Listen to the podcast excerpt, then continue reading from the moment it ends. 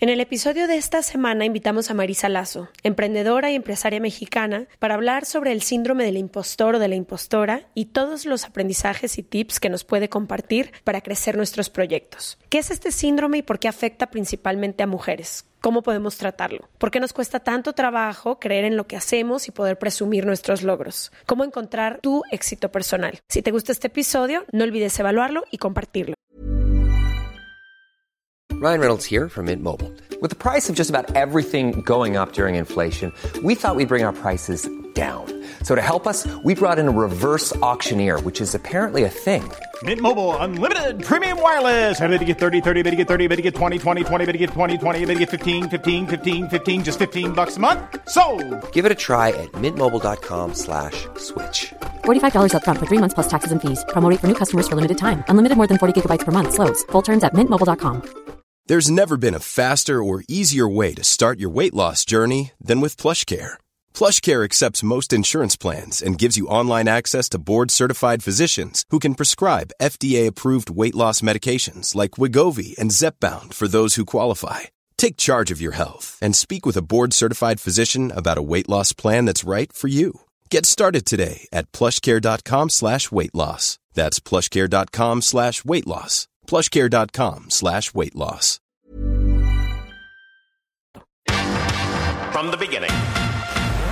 Se regalan dudas nace de la infinita necesidad de cuestionarnos todo. todo lo que está a nuestro alrededor. De dónde venimos y hacia dónde vamos. ¿Cómo tomar decisiones más informadas? Tenemos tantas dudas que te las queremos regalar. Soy Leti Sagún Y yo, Ashley Franje, y en este espacio invitamos a quienes saben y no saben tanto de todo eso que tendríamos que estar hablando. en colaboración con ACAST. Les damos la bienvenida a otro martes de Se Regalan Dudas. Hoy estamos emocionadas por muchas razones, pero ahí les va. Ash y yo crecimos en Guadalajara y hay ciertas historias que son muy conocidas en nuestra ciudad y que por lo menos esta yo crecí escuchándola y me acuerdo desde muy chica me llenaba de orgullo porque se trataba de la historia de una mujer.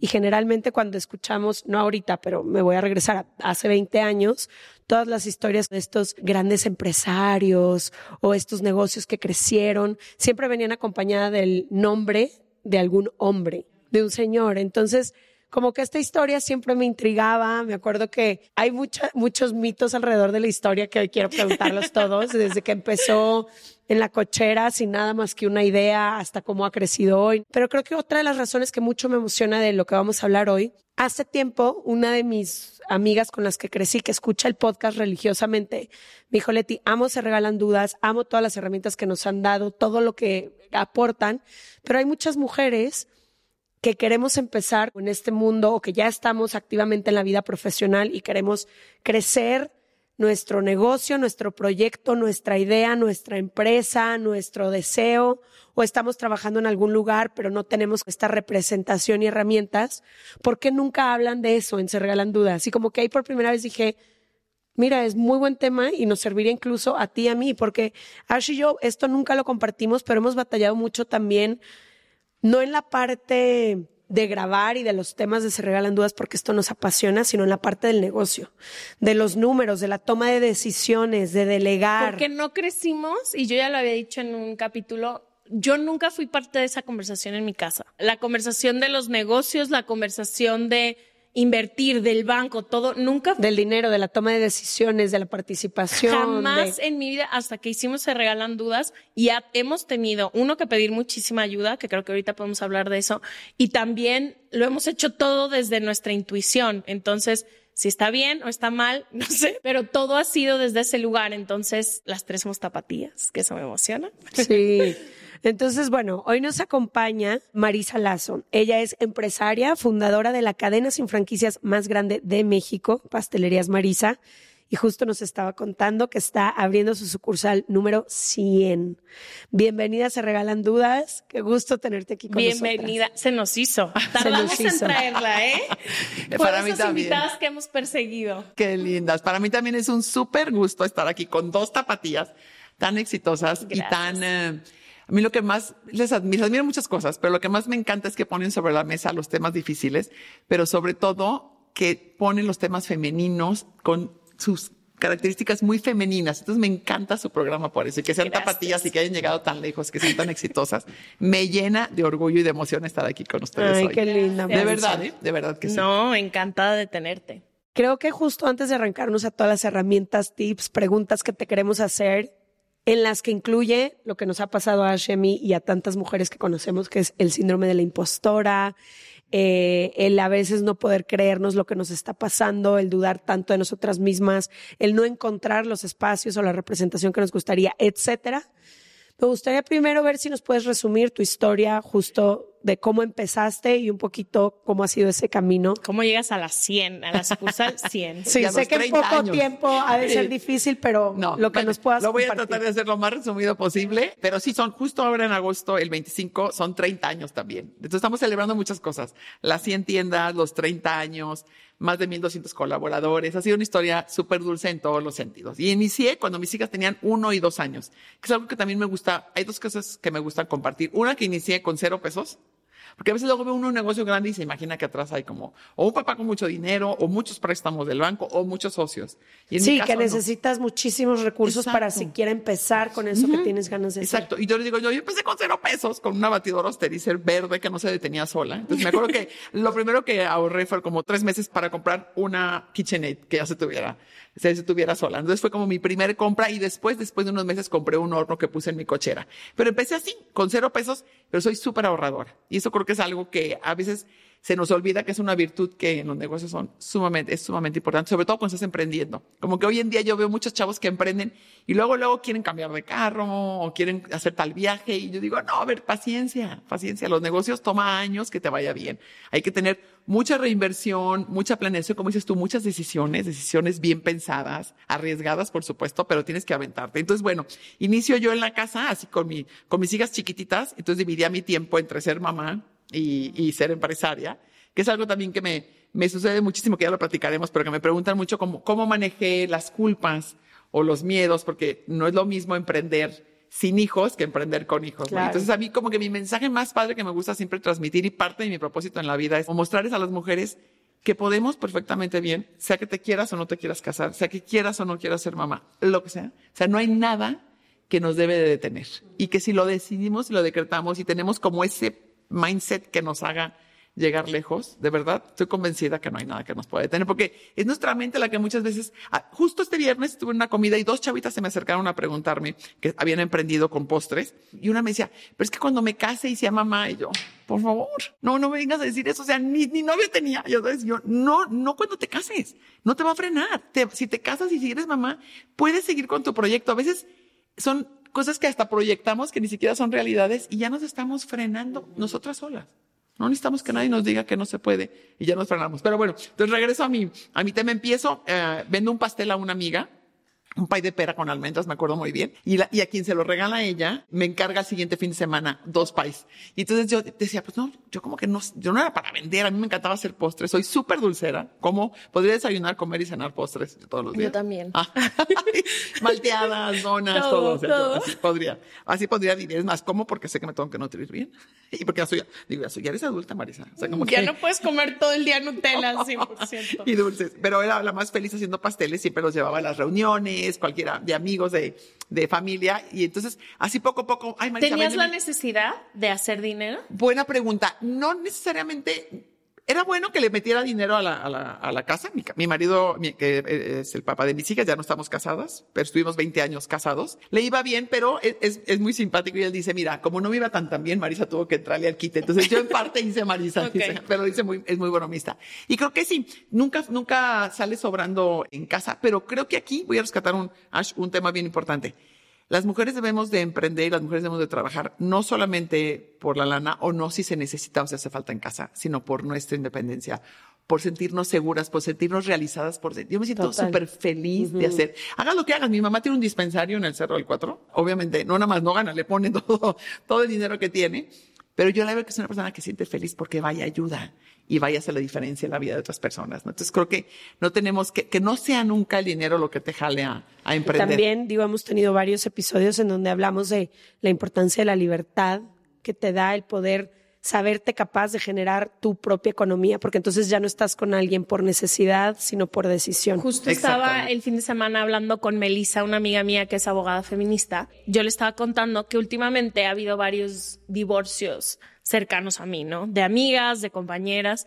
Y le decía que lo que más me ha llamado la atención es las decisiones que se toman cuando una de estas mujeres tiene libertad económica y cuando otra no.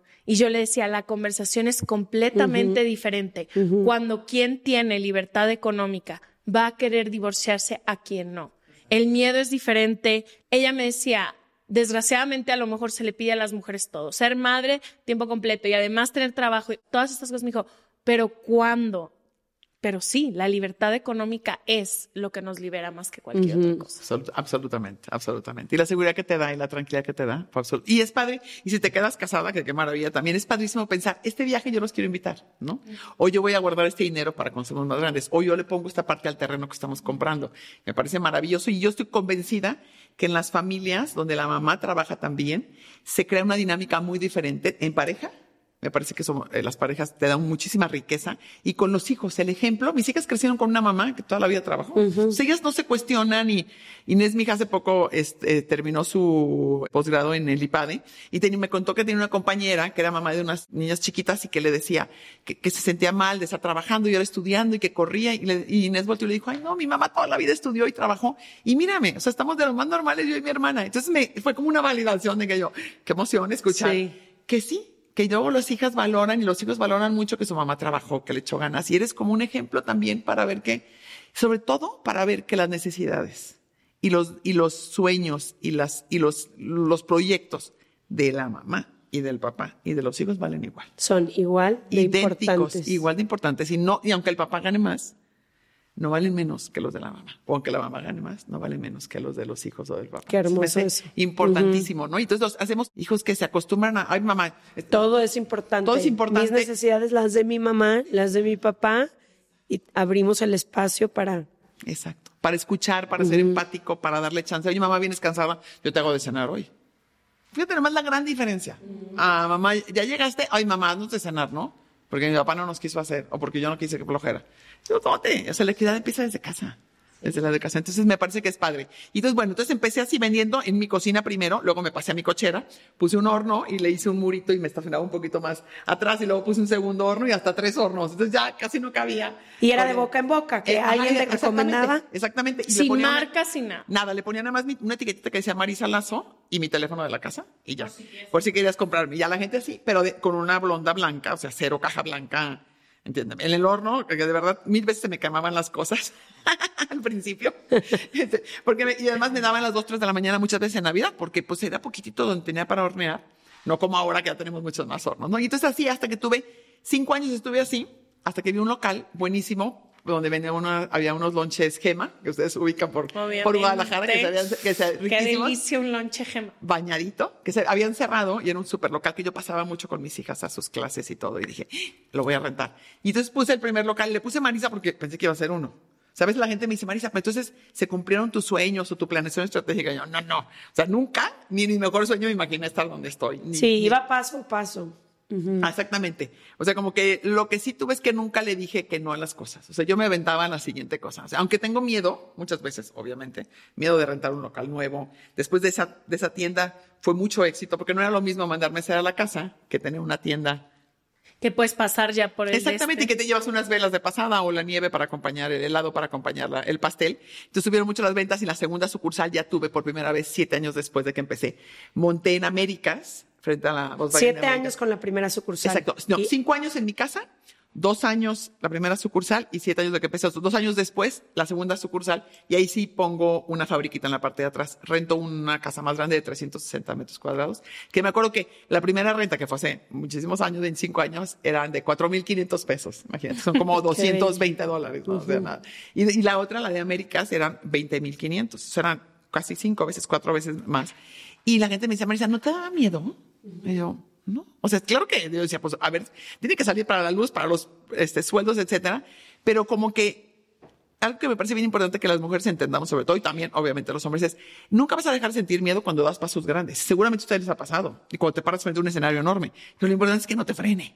O sea, yo claro que lo siento, pero digo, hazte un lado porque yo de to- ahí te voy. Yo- Todo miedo. Siempre me dice Carlos, mi psicólogo, eso, que no importa cuánto miedo tengas, sino el paso que vas a dar con todo y el miedo. Me dijo, tú enfócate en qué necesitas, no para superar el miedo, para qué se va a necesitar para que tú camines con todo y ese miedo. Y yo, ok, perfecto, me, me enfoco en el paso, exacto. me enfoco y es en que el es bien paso. importante, que- porque muchas veces la gente que nos ve, como que ustedes que son súper exitosas ya, o a mí que me conocen por mi marca, se imaginan que ya no tenemos miedos. No, tenemos mil miedos. Pero como cuando igual que, y además son miedos que te van surgiendo nuevos. Eso te iba a decir, mientras más va creciendo algo, aparecen miedos distintos, Y porque ahora ya tienes un equipo, tienes más responsabilidad, más visibilidad, más, y entonces es como, ¡ay! Pero entonces lo padre es que sí lo tenemos, ¿verdad? Somos humanas, por supuesto, nos equivocamos mil veces, que también es otra cosa que la gente piensa, ay, no, ya no tienes errores, miles de errores. Miles. Pero lo importante es que nada nos define, ni los errores que tenemos, ni los miedos que tenemos. No, me, no nos frenan y no nos definen. Me equivoqué, sí, pero no significa que Marisa es la fracasada o la este, que no, no le funcionó, sino la aprendí y le sigo. Entonces, eso me parece importante porque a veces cuando están emprendiendo como esas chavas que te, que te preguntan cómo hacerle, piensan que no van a poder por esos miedos o por algo que las está frenando y no. Lo importante es creer. Entonces así me fui. Me fui abriendo sucursales y sucursales. Llegué a tener 10 sucursales estando en esa fabriquita, que, ese espacio que rentaba. Y ya cuando tenía como 8 o 9 sucursales ya no me cabía eh, la mantequilla en el refrigerador, que teníamos la cámara como ese tamaño, como de 18 metros cuadrados, ya no me cabía nada. Y entonces compré un terreno en un parque industrial ya, ya y donde construí la primera planta ya especializada para hacer los, los pasteles, ¿no? Sí, entonces ya se fue 10, 10, 10, ya cuando tenía 10 sucursales, ¿no? Muchos años después y ahorrando. Y así pagaba el terreno en sea, nunca mensualidades. has pedido un préstamo. Nunca en mi vida, nunca. Y nunca he tenido un socio y nunca he dado un peso. Todo lo que tengo hasta el día de hoy ha sido ahorrando y reinvirtiendo, comprando terrenos y construyendo fábricas y abriendo tiendas y así. Entonces vivo feliz, tranquila. no ¿Y ese debo- conocimiento tú lo tenías? ¿O quién te dijo, no, pidas prestado, reinvierte, ahorra tanto porcentaje? No, sabes que no, pero más bien me he dejado, y mucho de mi negocio, porque yo, mi carrera y mi maestría es en psicología y en psicoterapia psicoanalítica. Me encanta. Sí, justo leía que tienes ocho especialidades en psicoterapia y yo, ¿a qué hora pasó eso? No, y sabes que me, me, me involucré muchísimo en todo lo del psicoanálisis que me encantaba, pero sí llegó un punto, justo cuando ya tenía como ocho o nueve tiendas que dije, mis hijas estaban todavía chiquitas y dije, no puedo ser psicoterapeuta, mamá y pastelera, empresaria, no. Tengo que escoger. Lo de las hijas no estaba en juego, entonces tuve que escoger entre los pasteles y la terapia. Me costó muchísimo trabajo porque le había dedicado mucho tiempo a estudiar, pero dije, no, soy más feliz. O sea, dije, ¿dónde se me pasa el tiempo más rápido? Haciendo pasteles y comiéndomelos y abriendo puntos de venta. Soy la más feliz trabajando. Entonces, creo que fue la mejor decisión que tomé. Y ahí es cuando dejo esto y me quedo me quedo solo con los, con los pasteles. Pero, ah, entonces, ah, eh, no tenía tanto conocimiento, pero sí había visto, y tampoco me tocó como a tampoco en mi casa. Mi papá era abogado penalista y mi mamá ha tenido siempre su dispensario. Entonces, nunca escuché hablar de negocios. Nunca. Ni de dinero, ni de reinversiones, ni de nada.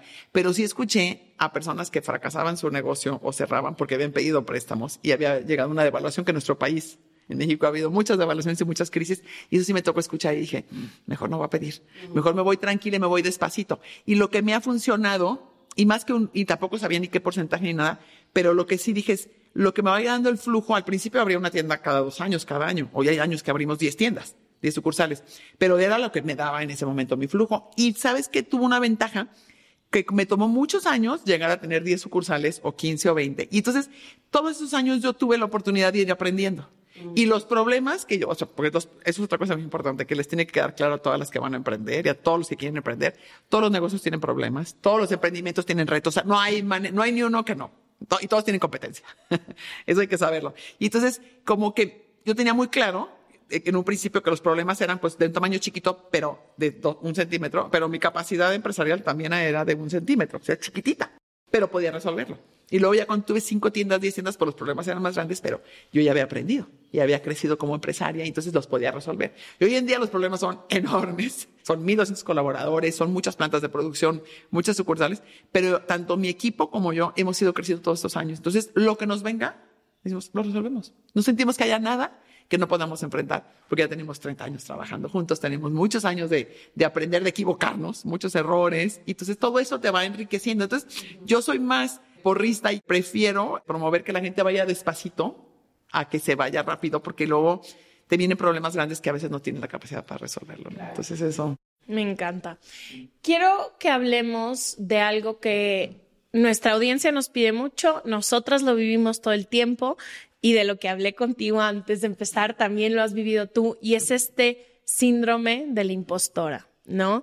Que es esta idea de creer que no te sientes o suficiente o fue un golpe de suerte por lo que estás ahí o no que eres merecedora. no eres de merecedora, Lo que, que, te pasa. tiene muchas características que para mí han sido y no las noto, ¿eh? Con todo y las miles de herramientas que tenemos. Por ejemplo, estaba leyendo que uno de los de los síntomas, por así decirlo, del síndrome del impostor era nunca contar muy bien lo que estás haciendo y los logros que, que tienes. Y Leti y yo nunca le contamos a nadie nada.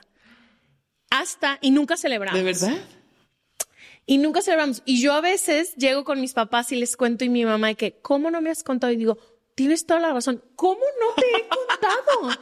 ¿Cómo es posible que hasta que ya te pasó casi casi? Y por ejemplo, nunca celebramos. Y este año hicimos una fiesta porque cumplíamos cuatro años, hicimos el Las primer. vi. Por primera vez, fue que ya hagamos ¿Por una primera fiesta. Por primera vez celebrábamos algo con alguien más que no fuéramos Ash y yo. Ajá, y, y ha sido como muy importante entender que también estas características de ser tan calladas con nuestro éxito tienen que ver con el síndrome de la impostora, de creer que No presumas, ¿Cómo no. vamos a presumir todo esto? También como... O sé exitosa, pero no tanto. Ambiciosa, pero no tanto. Puedes tener opiniones, pero que no sean opiniones tan fuertes. Puedes. Sobre todo, tipo, tú y yo, ambas somos mujeres sumamente ambiciosas. Se nota y yo lo sé. Y ambas tratamos de ser calladas con esa ambición, ¿no? Como de, pero deberíamos de hacer tal. Y es como, no, claro que sí. Y sobre Leti es mucho más ambiciosa que yo, pero todas estas cosas que nos hacen hacernos chiquitas y que nos hacen sentarnos un poquito más atrás de la mesa en la que se toman las decisiones, de la mesa en la que se hablan de temas importantes. Es que es fuertísimo, es fuertísimo. Y sabes que es porque es un hábito y un trastorno psicológico, ¿verdad? Que nos hace sentir, como bien dijeron, que no nos merecemos estar ahí, que se van a dar cuenta que no somos tan inteligentes, que por algo caímos ahí, pero deja que se den cuenta y, y me van Me a van a correr. ¿no? quitar. Hola, van a nada quitar. más te voy a decir, tenemos una frase y yo que ya la vamos a dejar de decir. Pero cada que alguien se nos acerca en algún lugar público que no conocemos y nos dice, solo les quería decir que su podcast me ha cambiado la vida, Ash y yo volteamos y decimos siempre, pues, ¿qué dijimos, güey? ¿Sí me entiendes? Como Qué, esta, qué impresión. este momento en el que ni siquiera podemos sentarnos y aceptar eso de sí. Sí, tenemos un proyecto increíble. Un proyecto increíble, sí tenemos las herramientas, sí tenemos la preparación, sí tenemos las ganas. Las dos volteamos a vernos como, pues, ¿qué, qué? Un día se van a dar cuenta. Un día se van a dar cuenta. nos va a quitar No. dudas. Y sabes qué es, qué es bien impresionante para entender este síndrome es que tenemos toda una educación. O sea, es, toda una, es una cuestión también muy cultural. O sea, nosotras las mujeres nos- que veo que ya empieza a haber cambios con chavas como ustedes y como mis hijas y me emociona verlo. Pero es toda una historia de que las mujeres teníamos que calladitas nos veíamos más bonitas.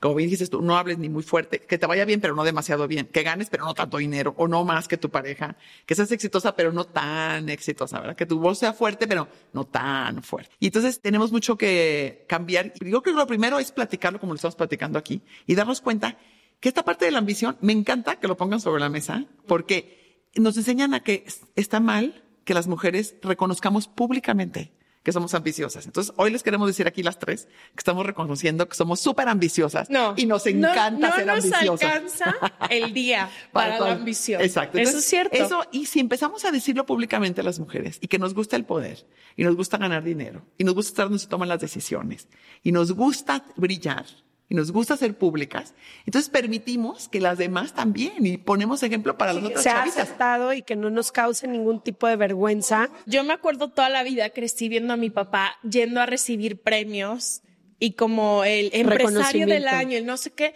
Y mujeres hay muy pocas que hacen sus propias sus propias celebraciones, porque ellos se las inventan y nosotros deberíamos inventárnoslas también. No, es impresionante. Eso que dice ahorita de los reconocimientos, a mí me dieron en el 2011, hace 11 años, el premio Mercurio Empresarial a la Cámara de Comercio. Tiene como 70 años dándolo y solamente a una mujer empresaria se lo ha dado en todos estos años. Sí. ¿Eres O sea, tú la única? La única. No, hace falta mucho Señores más mujeres. del- falta-. De la Cámara de Comercio, ¿qué onda? No, y son bastante, y y han incorporado en estos años a muchísimas mujeres en el consejo y ha ido cambiando y sé que premiarán muchas más. Pero te habla de toda una historia, como bien dices tú. Hay un libro buenísimo de Shelley Aschenbaum que se llama Unapologetically Ambitious, y habla de que te- es, es ser ambiciosas sin pedir disculpas. Wow. Entonces es como, a ver, no tiene nada de malo que seamos ambiciosas. Dilo, porque en el momento que tú lo dices públicamente, uno ya no te pueden criticar, pues ya lo dijiste. Ni modo que te digan Sí. que ya dije que soy Sí ambiciosa. estoy buscando crecer Claro, y no, no conozco, No. no. veo un límite. Exacto. no lo veo. está. Y la segunda, y la, me Tú encanta. no Leti, conoces me encanta. los límites. No me lo veo. Y la segunda es que cuando lo dices públicamente, lo dices a tu gente con la que trabajas, a tu equipo, a tu familia, a tus amigos, a tus compañeros empresarios, que quieres llegar a ser la directora de tal lugar, que quieres llegar a ser la CEO de aquí o la jefa de, o la presidenta de tal consejo. Entonces, cuando se desocupa o la, o la gerenta de recursos humanos, cuando se ocupa el puesto, te dice, oye, Leti, tú me dijiste que querías ser la de recursos humanos, la mera mera. Ahorita están buscando. Y ya. Pero si nos quedamos calladas y no decimos nada, y lo- los hombres siempre lo dicen, pues corren y te dicen, Juan, está, está desocupado el puesto de CEO o está desocupado el puesto de, de recursos humanos. No, o se lo voy a dar a Juan porque. Exacto, porque él siempre ha dicho que quiere ser. Y nosotras, como somos todas lindas y nos enseñan a que, ay, no, pues es un trabajo en equipo y cómo vas a reconocer. No, no, hay que reconocer públicamente.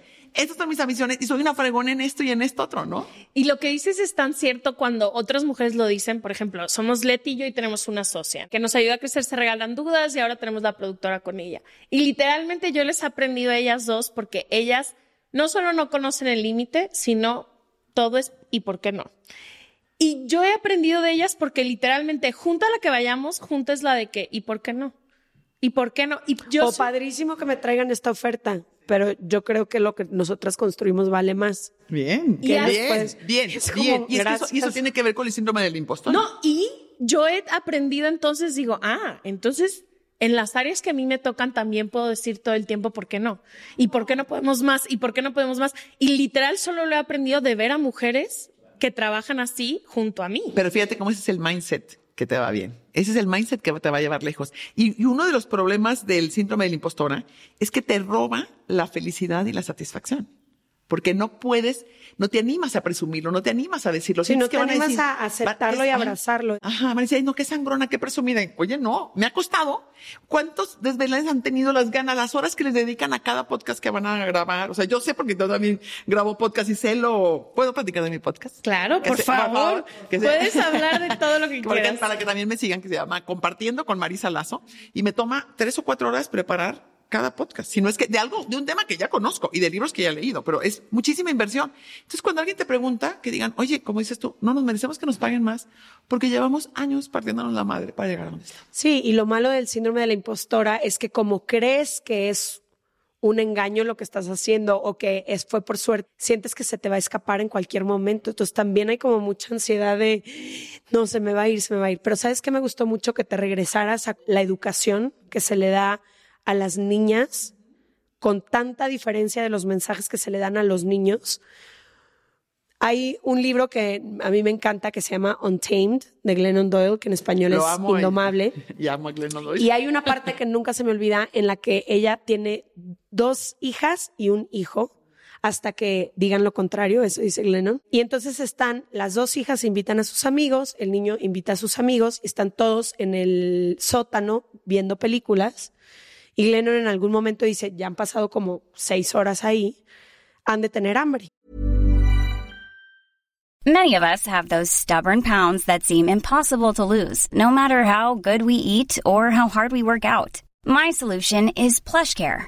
PlushCare is a leading telehealth provider with doctors who are there for you day and night to partner with you in your weight loss journey. They can prescribe FDA-approved weight loss medications like Wagovi and Zepbound for those who qualify. Plus, they accept most insurance plans. To get started, visit plushcare.com slash weight loss. That's plushcare.com slash weight loss. A lot can happen in three years, like a chatbot may be your new best friend. But what won't change? Needing health insurance. United Healthcare Tri Term Medical Plans, underwritten by Golden Rule Insurance Company, offer flexible, budget friendly coverage that lasts nearly three years in some states. Learn more at uh1.com.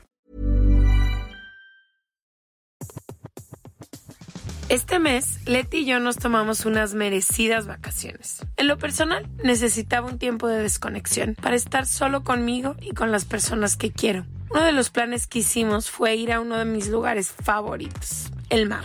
Por eso decidí comprarme un traje de baño lindo, protector solar y algunas otras cosas que quería llevarme a la playa. Después de comprar lo que necesitaba, usé una app que se convirtió en mi más grande aliada, porque me regresó dinero en efectivo y me recompensó por muchos de los gastos que hice. La app se llama Hybora y es muy sencilla, rápida y segura de usar.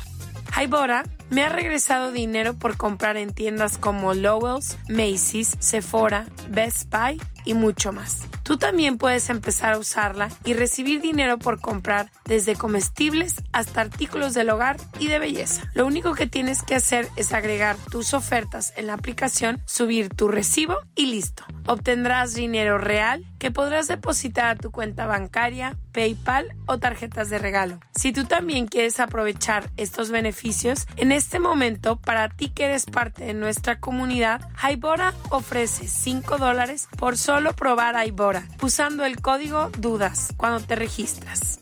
Simplemente ve a la Apple Store o a Google Play Store y descarga la aplicación Hybora, completamente gratis para comenzar a ganar dinero en efectivo y use el código DUDAS. Eso es I-B-O-T-T-A en App Store o en Google Play con el código DUDAS. Entonces baja y pregunta, oigan, van a querer de cenar, voy a pedir pizzas. Y dice, inmediatamente mi hijo y su grupo de amigos contestaron sin voltear a ver a nada, nada, sí.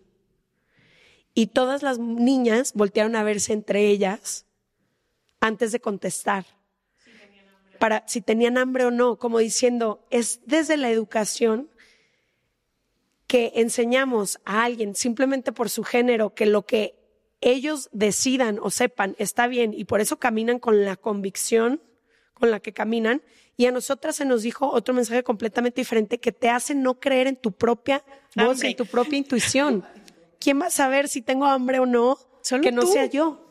Pero es muy fuerte cómo empieza todo en la educación, en la diferencia que hacemos en los mensajes, no solo los conscientes, inconscientes. Tú compartías, Marisa, lo importante que ha sido para tus hijas crecer con el ejemplo de lo que tú eres como mujer, porque tú pudiste haberles dicho toda la vida, hijas, crean en sus sueños, trabajen, luchen, son capaces de hacer lo que quieran. Pero si tú no hacías lo que hiciste, no importa cuántas palabras les dijeras, no lo iban a creer. Se comparte desde el ejemplo, desde lo que les enseñamos que son capaces de hacer o no. Pero desafortunadamente vivimos en un sistema patriarcal y machista que tiene los mensajes opuestos. Me encanta que toques este tema, Leti, porque todas vamos, a, muchísimas van a ser mamás de las que están escuchando, o ya son mamás y muchos son papás, para que se den cuenta de la importancia del mensaje y de no hacer una gran diferencia. Y yo siempre platico que mi papá, que es un señor que le tocó de otra, de otra época totalmente. O sea, yo tengo 57 años. Mi papá era de otra, de otras generaciones. Y nosotros somos seis hermanos, yo soy la mayor, somos dos mujeres y cuatro hombres. Y en la casa no hubo jamás una diferencia, nada, ni de escuela, ni de programa, ni de nada. Y mi papá siempre me dijo, tú puedes hacer lo que quieras. Puedes conseguir lo que quieras. Y yo pues era una niña chiquita, pero pues siempre admiras muchísimo a tu papá y lo ves como es tu primer amor, tu primer. Si el, si te dicen en tu casa, tú puedes, tú sales de ahí convencida de que puedes. No estoy hablando de que les echemos porras cuando no se merecen a los hijos y que los sobreprotejamos y les digamos, digamos que son lo máximo y el más chulo y el más lindo o la más hermosa. Pero simplemente que les digamos, puedes conseguir lo que tú quieras. Y lo consigues. Entonces, desde casa. Porque si es que, sí, a lo mejor sí, pero no porque eres niña. O te va a costar más trabajo. No, no. Sí, o porque hay ciertas carreras que, esa es una de las cosas que más me ha saltado siempre alrededor mío, como hay ciertas carreras que se le impulsan mucho a los hombres a estudiar y otro tipo de carreras a las mujeres. No, por supuesto. Leti, está, hay Como si las mujeres no, no, no, fuéramos capaces. No, no, no. Hay estudios de, en las escuelas de los maestros de matemáticas y o maestras de matemáticas y de química que les preguntan más a los niños que a las niñas. Y cuando es otra materia más suave, podríamos decir, de variedades más suaves, le preguntan más a las niñas. Es una cosa impresionante. O sea, tenemos que cambiar desde los maestros, desde los papás, la manera en cómo miramos a las, a las niñas, la manera en cómo les preguntamos. Y necesitamos ejemplos. Por eso a mí me encanta todo lo que hacen ustedes, porque son ejemplo para otras chavas que digan, ay, yo voy a perseguir mis sueños. Si ellas pudieron, ¿por qué yo no? O si Marisa pudo, ¿por qué yo no puedo?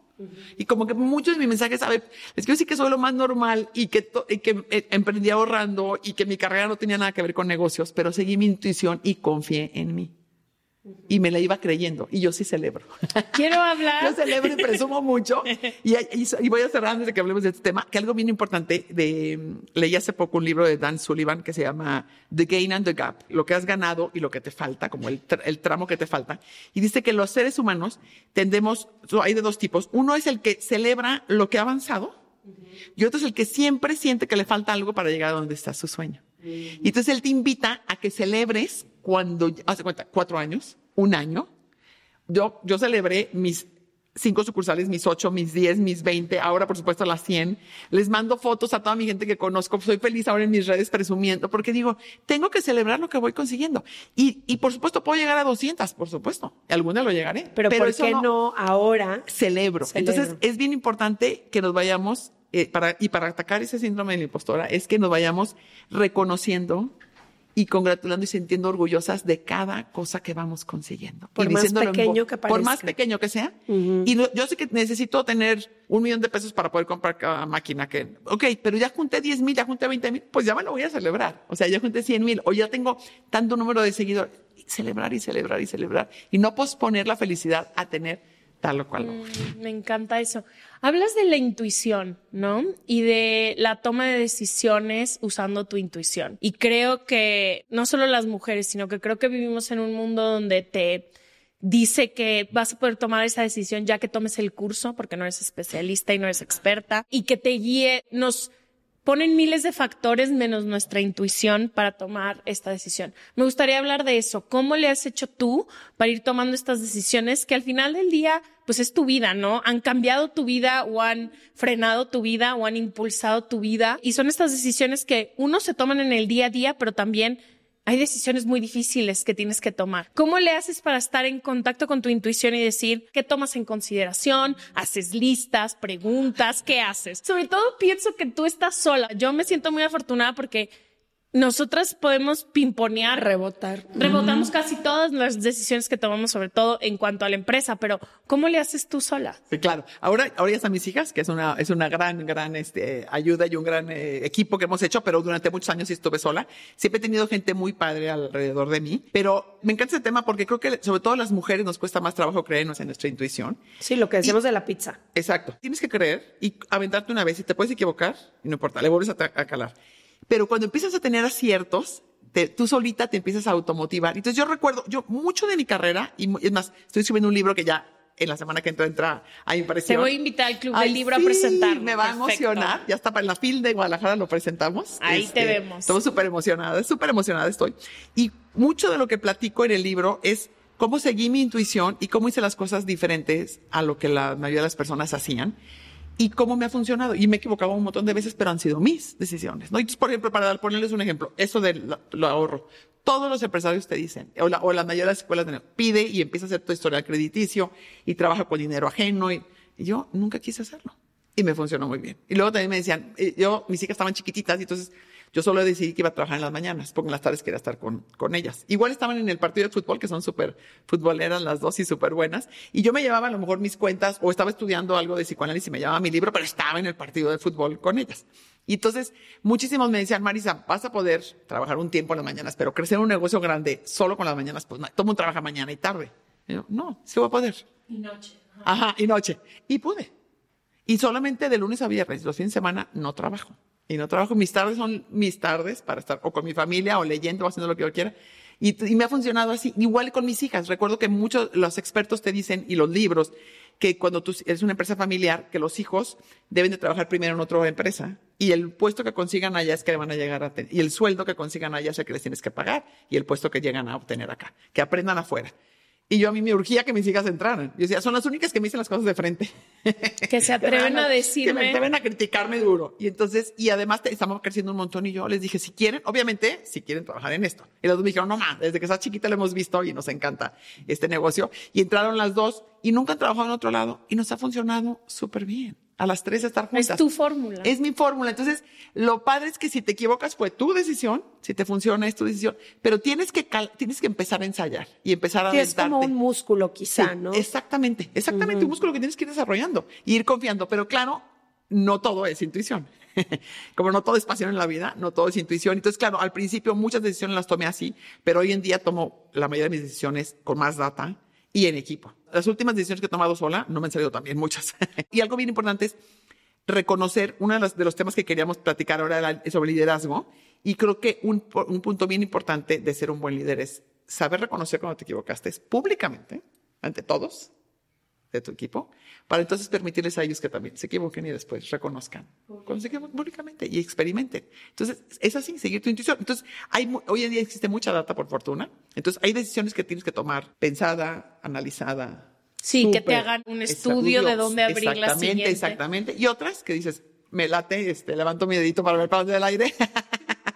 y me late, pero muchas yo la gran mayoría las he tomado así. ¿eh? Que creo que es similar al camino de Se Regalan Dudas. Digo, nosotros tenemos cuatro años apenas, pero al principio éramos Ash y yo solas. Entonces, todas las decisiones que tomábamos eran de intuición y era un poco, ¿crees que esto vaya a funcionar? Pues mira, más o menos yo creo que esto, yo, y ahora ya que tenemos un gran equipo, que tenemos justo data, información que nos arroja qué temas gustan más que otros, qué está pidiendo la comunidad, ahora ya tomamos decisiones con nuestro equipo que sugiere, oigan, esto no va a funcionar así, esto no. Eh, y antes era yo de que, Ash, ¿tú crees que esto funcione? ¿Sí o no? Pero pues sabes que también he aprendido y creo que es súper importante. Hay ciertas cosas que puedes observar. Por ejemplo, si Leti y yo no estamos de acuerdo en una decisión, quiere decir que algo no estamos viendo. Porque normalmente podemos encarrinarlos las dos trabajamos para este proyecto, queremos que ayude a más gente. Tenemos muy claro cuál es la misión y la visión del proyecto. Si hay cualquier cosa, te estoy hablando de lo que sea, dinero, contratar a alguien. Si Leti y yo no estamos encarriladas, algo no estamos viendo bien. Entonces ha sido también mucho sentarnos, bajar nuestro ego y decir, ¿qué no estás viendo? Es que yo me imagino, algo no estamos viendo porque no nos estamos pudiendo coordinar. Y eso que dices que es súper importante tomar las decisiones con tu equipo, es algo de lo que quería hablar, que era aprender a no ser experta en todo. A Leti y a mí no nos da tomar una maestría en finanzas. Ya no nos dio, ya no, la tomamos. Entonces, tiene que entrar alguien que nos pueda explicar las finanzas en los 45 minutos que tenemos para ponerles atención a las finanzas. Entonces, qué importante es también aprender a aprender, tener idea. Y hay una frase que dijiste en tu Instagram que me encantó, que es saber que no somos expertos en nada. Exactamente, exactamente. Y, me encanta que toques este tema porque hay dos cosas que te quiero, les quiero platicar. Uno es, normalmente los emprendedores cometemos un grave error, que seguro les pasó a ustedes al inicio y a mí me pasó por muchos años. Y es, como tú eres la experta o el experto en tu área, en lo que hiciste, nadie sabe, o sea, nadie sabía mejor mis recetas que yo. Nadie sabía hacer en ese momento mejor los pasteles que yo. ¿No? Entonces, de acuerdo. La gelatina, la gelatina. La sabía hacer. 15 y escoger locales, etc. Entonces, por muchos años, yo solo daba órdenes como muchísimos emprendedores hacemos. Y entonces tenía un buen equipo, pero al cual no aprovechaba. Se les daba órdenes y ellos ejecutaban, pero todo venía de mí. Yo decidía cuántas sucursales abríamos, dónde, qué sabores sacábamos, dónde, etcétera. Completamente jerárquico y vertical. Totalmente. Y nos pasa muchísimo a los emprendedores. Por muchos, el, el chiste es que te pase, pero por poquito tiempo. Y entonces, hasta que un día Miguel, mi gerente de logística, que empezó de chofer, chiquitito, así de chofer. Y hoy, hoy en día maneja como 70 choferes que, que tenemos y toda la, toda la ruta de logística que es súper complejo, junto con Flor, otra, este, súper fregona.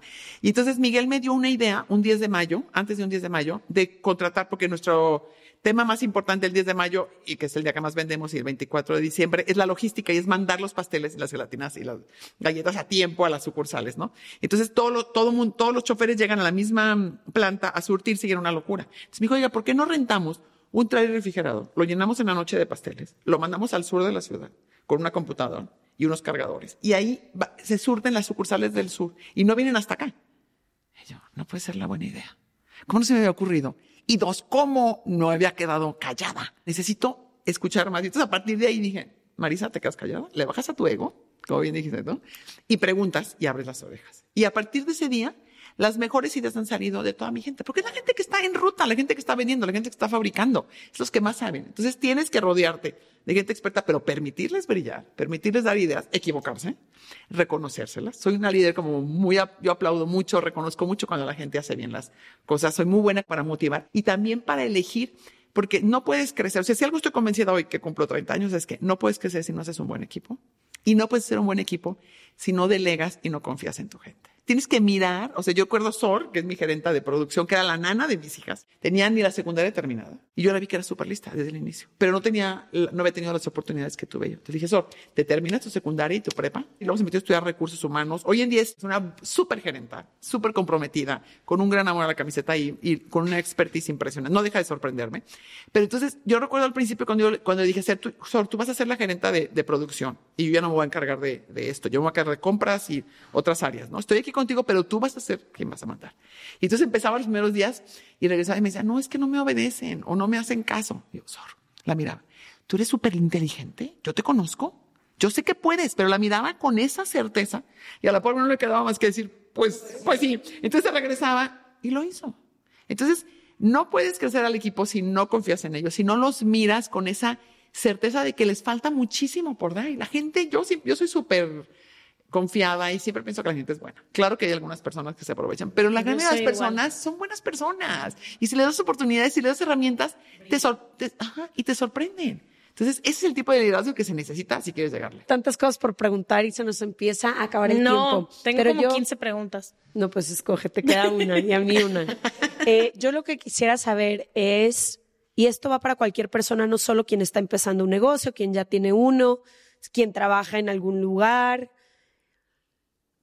sabiendo que tienes 24 horas al día, 7 días en la semana y que también tienes una vida personal, en este caso tú tenías a tus hijas, tus hobbies ahora, lo que sea que cada quien haga, ¿cómo tomas las decisiones de tu tiempo? Porque esa es una de las cosas con las que yo más batallo, ¿no? Solo tengo cierto tiempo.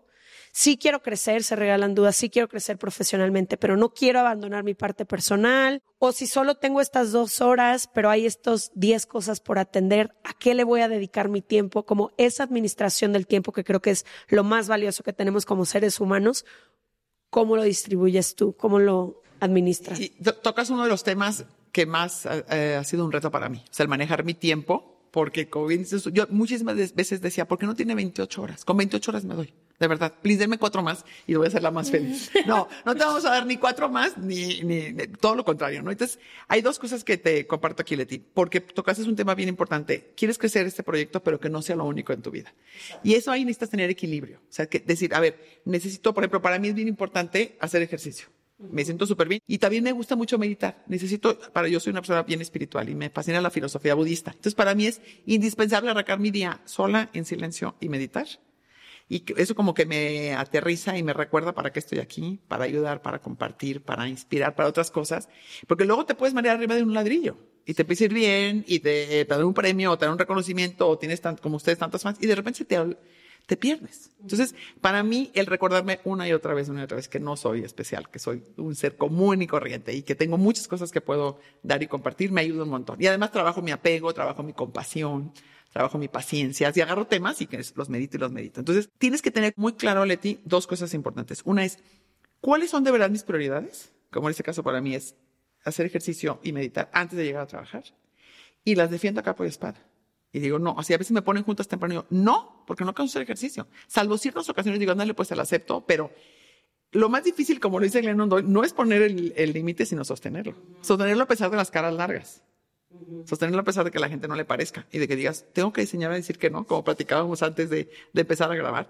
Y decir, a ver, yo tengo que respetar. Y las tardes me gusta con mi familia, hoy tengo ya nietas, me encanta estar con ellas, me gusta, a mí me gusta mucho prepararme y leer y estudiar. Entonces me, me necesito tiempo sola. Entonces, el vivir una vida equilibrada está, porque muchísima gente me dice, no, Marisa, pues es que yo no alcanzo a meditar, o yo no alcanzo a nadar o a hacer ejercicio. No, no, no quieres. O sea, el tiempo te alcanza, pero tienes que tener muy claro, uno, ¿cuáles son tus prioridades? Defenderlas a capa y a espada, para que no sea todo chamba, chamba, chamba, chamba. Y la otra es tener muy claro en qué es indispensable tu participación en el negocio y qué puedes delegar. Y son bien poquitas las cosas que, que somos indispensables. Y entonces dedícale el tiempo en donde más sumas. Dedícale tiempo en donde haces una gran diferencia en tu negocio. Y todo lo demás, delégalo. Confía. Yo me acuerdo al principio de verdad, decía, nadie va a hacer los pasteles como yo. No, hoy les quedan mejor que a mí. Les quedan más altos, porque el que hace chocolate se pastel de chocolate todo el día. Pues, obviamente, o sea, a veces le digo, ya no, ya no los sacas tan así, tan altos, porque no caben en la caja. O sea, no los podemos entregar de lo y le hermosos queda que más divino de lo que te queda. Pero por supuesto. Entonces tienes que bajar, o sea, tienes que trabajar con tu ego, porque luego pensamos que, uh, no, nadie como nosotras para. No, no, todo mundo. Son muy, entonces, a bajarle al ego dejar que otros brillen, permitirles a otros delegar y entonces decidir, a ver, de este tiempo mío, ¿qué voy, ¿en qué lo voy a aprovechar, en qué no? Y yo soy mucho de agenda y de mi semana y planeo así, digo, para esta semana tengo que tener listo tal cosa, tal capítulo de mi libro o tengo que tener este podcast preparado y soy muy rigurosa con mi tiempo. Y lo que más me ha costado trabajo, Leti, es enseñarme a decir que no. Y para tener, para que tus proyectos te vaya bien en la vida y que de veras te sientas satisfecha y equilibrada, tienes que decir que no a muchísimas cosas. Muchas más de las que dices que sí. ¿Verdad? Y, animarnos y como decíamos hace ratito Ash y yo, o sea, no es decir que no y con una explicación de media hora con disculpas. Es, no, no, gracias. No puedo. Y a mí me ha costado como no, me han costado, pero no se imaginan cuánto. Pero he ido aprendiendo que lo que más feliz me tiene hoy en día es sentirme satisfecha por la carrera que he conseguido empresarialmente, pero también por la familia, por las amigas, por todo, por Shark Tank, que ha sido un proyecto increíble participar y todo lo que me ha permitido ponerme en una plataforma tan importante como es Shark Tank México y Sony. Todo eso me llena de orgullo y siempre tengo en mi mente lo que haga que tenga un impacto positivo en los demás. cualquier cosa que grabe, así como ustedes les dicen, y qué padre, y al contrario, cuando te lo digan, di, ¡Ah! qué emoción. A mí cuando me dicen, que también me, a veces me detienen, y Marisa, tu podcast me encanta, no sé qué, o, compro tus galletas de avena que me encantan. Y yo, yes, gracias. Siempre digo, mil gracias. Qué bueno, así por eso lo grabo, porque quería exactamente mover este tema. Entonces me emociono y la gente, porque normalmente las mujeres somos de que estás muy guapa, ay no, pero o, estás, ay, es el pez, que es me el pintar, sí, No, no sé qué, hoy me arreglaron, no, no, claro que sí. Claro que conseguí esto, claro. Entonces, eso también me, ha ayudado mucho a sentirme así de contenta, satisfecha al final de, de estos 30 años. Y hablando de Shark Tank, hay algo que hablas mucho en tus podcasts y en tu Instagram que yo tengo mucho tiempo siguiéndote, que es la zona de confort.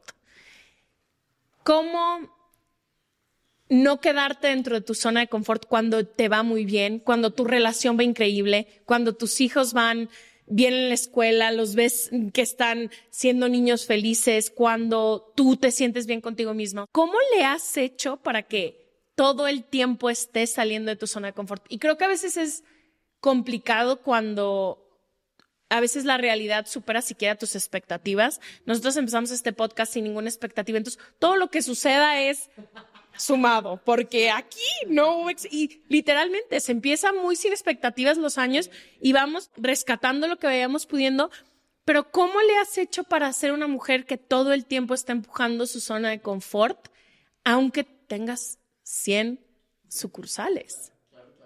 Y aunque sé que me encanta también que meterlo personal, aunque tus hijas ya trabajen en tu negocio, aunque ya pudieras delegar, aunque ahora estés en la tele, ¿cómo no te quedas dentro de tu zona de confort? Sí, he aprendido que cuando más crezco es cuando me salgo de mi zona de confort. Y si me quedo en ese espacio que ya conozco bien, y, sobre todo como dices tú, cuando ya te va bien y cuando ya te aplauden y cuando ya te sientes muy satisfecha, como que ¿para qué te moverías? Pero siempre, siempre que digo sí, aunque me muera de miedo, como me moría de miedo cuando me invitaron a Shark Tank, igual me entró el síndrome de impostor y era de que, ¿a mí? ¿Really? Pero si yo además no soy nada tiburona, ya sabes. Pero ya que llegué ahí, dije, claro que puedo y tengo mucho que puedo compartir y tengo otro tipo de liderazgo y qué padre que vean mujeres como Ale y yo, por ejemplo, la otra Shark, que es, su liderazgo es súper diferente al mío y me encanta que vean dos tipos de, de mujeres, muy mujeres, trabajando en, en Shark Tank, ¿no? Entonces, siempre, aunque me muero de miedo, digo que sí. Pero ¿sabes también qué hago, Ash? Me preparo un montón. Por ejemplo, para Shark Tank, que me moría de miedo, de verdad, y no dormía en las noches, así de pensar que íbamos a empezar a grabar.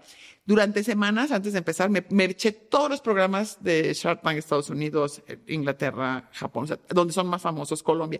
Anotaba, hacía mi tarea, veía las preguntas que les hacían, veía cómo, cómo eran, cómo sacaban lo mejor de los emprendedores. Entonces yo iba con mi cuaderno todo lleno de apuntes y apuntes y apuntes. Entonces digo que sí, pero al decir que sí, además, me preparo para, para hacerlo lo mejor posible, ¿no? Y siempre pienso, algo que me, que me ha funcionado es que yo soy muy positiva y yo siempre pienso que me va a ir bien.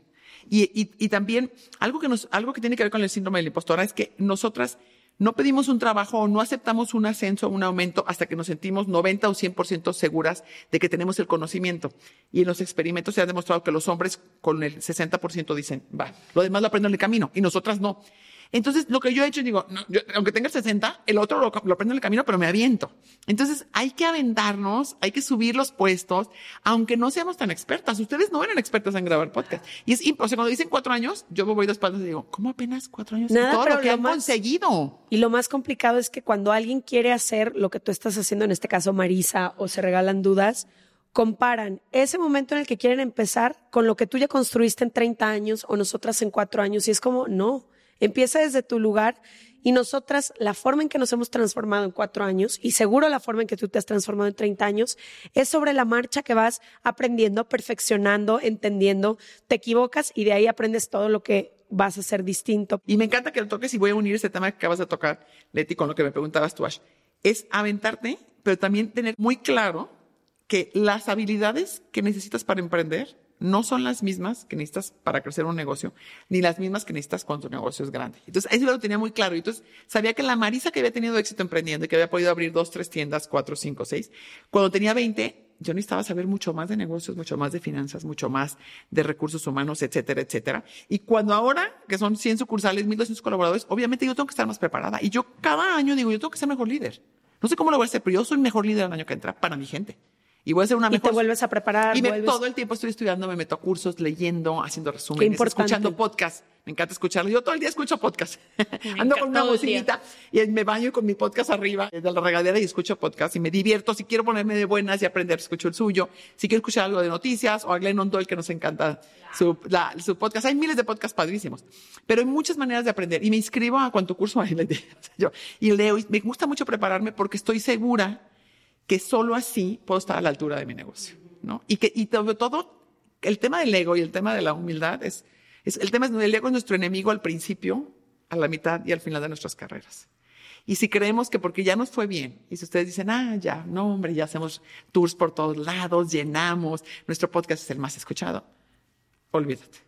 No, es como, qué padre lo que hemos conseguido, pero ha sido gracias a muchas otras cosas y tenemos que cambiar y mejorar para conseguir otras cosas. Entonces es todo el tiempo estarle trabajando al ego y decir, no, no me frenes. Yo puedo ser mejor y puedo aprender más y tengo que preguntar, ¿no? Preguntar a los expertos, a la gente que sabe. Y entonces eso es lo que te hace llegar a ser una, una buena líder y construir un negocio o un proyecto exitoso. Ay, Marisa, me encanta que hayas venido.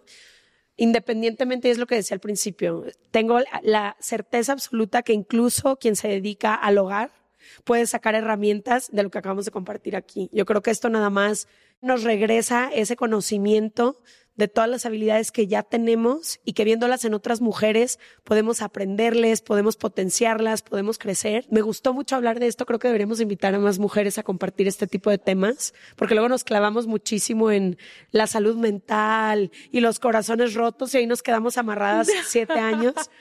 Hay para todo. Cada martes podemos, es diferente. Sí.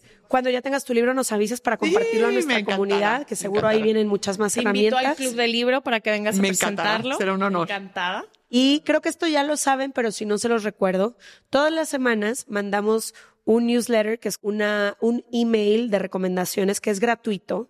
Te llega a tu mail y ahí compartimos los libros de los que hablamos en el episodio, las redes donde pueden encontrar a Marisa o a cualquiera de las, los o les invitades que han venido al podcast. Lo que Compartimos estamos- sugerencias. sugerencias, lo que estamos viendo en el momento. Entonces, si escuchan esto y les quedan mil preguntas de, ¿pero dónde encuentro a Marisa? ¿Pero qué libro recomendó? ¿Pero de qué estaba hablando Ash? ¿Pero quién es esa persona?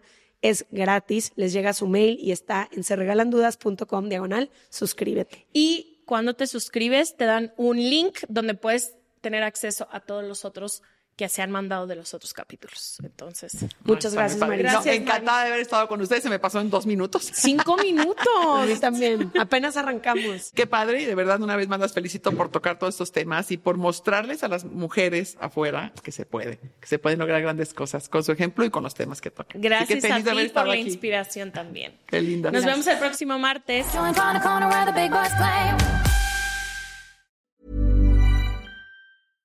This message comes from BOF sponsor eBay. You'll know real when you get it. It'll say eBay Authenticity Guarantee. And you'll feel it. Maybe it's a head turning handbag, a watch that says it all, jewelry that makes you look like the gem, or sneakers and streetwear so fresh every step feels fly. eBay gets it. So look for the blue check mark next to that thing you love and be confident that every inch, stitch, sole, and logo is checked by experts. With eBay Authenticity Guarantee, you can trust that feeling of real is always in reach. Ensure your next purchase is the real deal. Visit eBay.com for terms. Hey, folks, I'm Mark Marin from the WTF Podcast, and this episode is brought to you by Kleenex Ultra Soft Tissues, your ally to help tackle your allergy symptoms this season. I love the change of seasons, but nobody loves pollen and all those other things floating in the air that make you sneeze during this nice weather. Kleenex Ultra Soft Tissues are hypoallergenic and allergist approved. So fight back against watery eyes and runny noses without worrying about irritating your skin. For this allergy season, grab Kleenex and face allergies head on.